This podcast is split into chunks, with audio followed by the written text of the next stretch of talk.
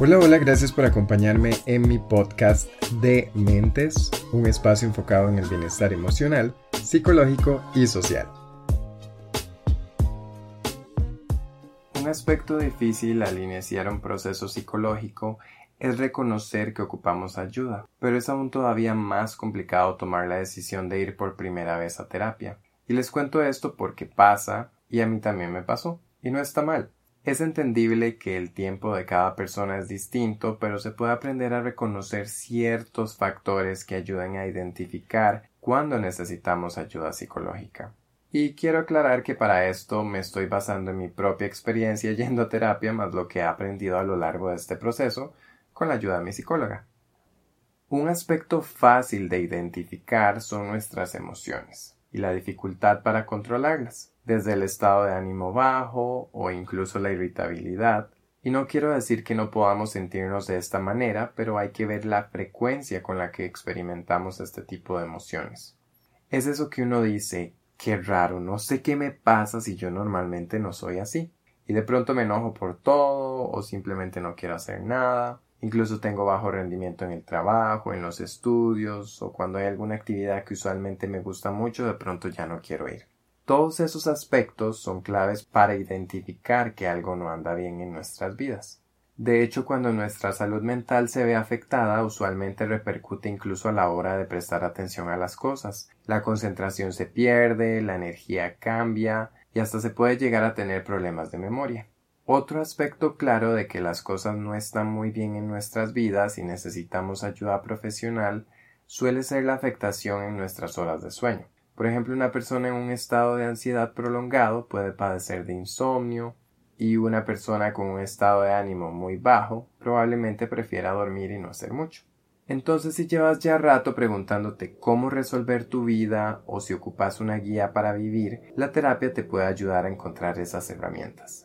A veces ni siquiera la persona sabe qué es lo que realmente le está afectando. Pueden ser heridas del pasado, incluso niñez que tal vez quedaron suprimidas en nuestra mente y que a pesar de que no las recordamos ahora se manifiestan con dolores corporales, estrés, ansiedad, miedos y uno simplemente los normaliza.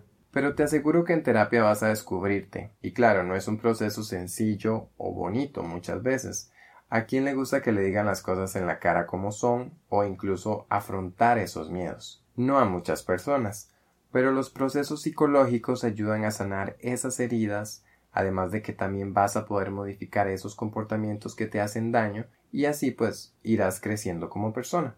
En mi caso, yo siempre sentía que había una espinita que me decía que algo no andaba bien, pero yo no hacía nada al respecto. Pero hay que aprender a escucharnos sin que influya lo que la gente nos diga.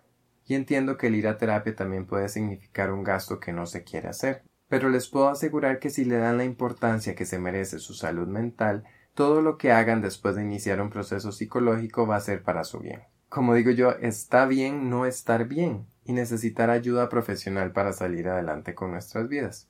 Hoy en día estamos acostumbrados a asociar el bienestar de una persona con lo que vemos en redes sociales pero al final de cuentas vemos solo lo que esas personas quieren publicar, sin saber muchas veces que en el fondo de esa pantalla hay una persona que quizás también lucha con su salud mental, pero lo calla, y sufre otros problemas o incluso los mismos que vos y que yo.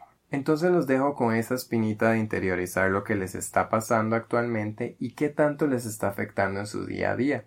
Y les invito a que se pregunten ¿Será que realmente ocupo ir a terapia para seguir con mi vida? Siempre hay opciones. Hay que empezar por ser conscientes de lo que pasa para dejar el miedo, así como yo lo dejé también por primera vez, por temor a ser juzgado, para al final darme cuenta que yo era el único que tenía el control de mis decisiones, y que la psicóloga solo era mi guía para salir de un lugar donde no quería estar. Al final no podemos pretender que nuestra familia, nuestros amigos, personas cercanas nos llamen la atención, nos obliguen o nos paguen una consulta con un especialista en psicología. Es nuestra decisión. Nosotros tenemos que tomar esa decisión de ir a terapia y les aseguro que es lo mejor que puede pasar. Al final pedir ayuda no nos hace más débiles, al contrario, significa que estás dándote la importancia y el cuidado que te mereces y que nadie más te puede dar.